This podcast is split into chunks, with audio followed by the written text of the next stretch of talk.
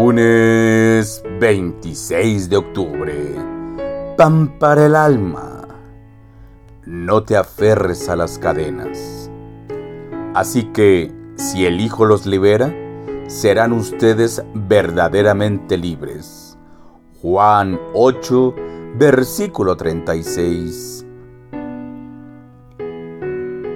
Nuevamente Jesús tiene una palabra para nosotros sus palabras son de vida. En esta ocasión, Jesús está hablando con algunos judíos que sí creen en Él, pero parece que cuando Jesús los confronta y les dice que ellos necesitan liberarse, entonces dejan de estar de acuerdo. Jesús les dice que la verdad los hará libres. Entonces ellos reclaman que son hijos de Abraham y que nunca han sido esclavos de nadie. Por tanto, no tienen necesidad de ser libres. Pero Jesús está hablando de algo más profundo. Está hablando de ser esclavos del pecado y que solamente se puede liberar por medio de la salvación del Hijo de Dios. Aún así, ellos se aferran a que son hijos de Abraham e hijos de Dios y Jesús nuevamente les muestra que si fueran así, no rechazarían su oferta de salvación. Esta misma respuesta de los judíos pudiera pasar por nuestra mente. Creemos que, por ser nacidos en un hogar cristiano, por ser parte de algún ministerio en la iglesia, o si apenas nos vamos a bautizar, que no hemos tenido una vida desordenada y por lo tanto no habría de qué arrepentirnos.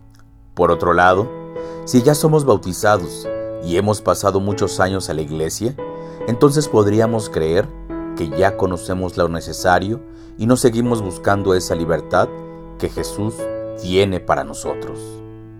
Pero hoy tenemos que reconocer que constantemente fallamos a los mandamientos. Le fallamos a Jesús. Él ya nos liberó de las cadenas de la muerte, pero seguimos siendo humanos con errores y pecados. Mentimos, nos peleamos, nos enojamos y todos los errores de cada día nos están diciendo que necesitamos ser liberados diariamente por el Hijo de Dios. Por ello, hoy realmente necesitamos esta promesa, que el Señor de la vida y de la salvación pueda hoy liberarnos del pecado y de nuestras cargas. Reflexionemos.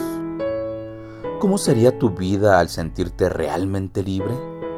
¿Necesitas hoy volver a abrazar la libertad que algún día sentiste?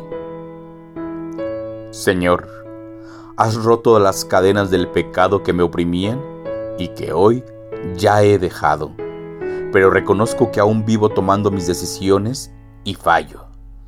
Por ello, te pido que nuevamente seas mi Salvador. En el nombre de Cristo Jesús. Amén. Pasa a vosotros.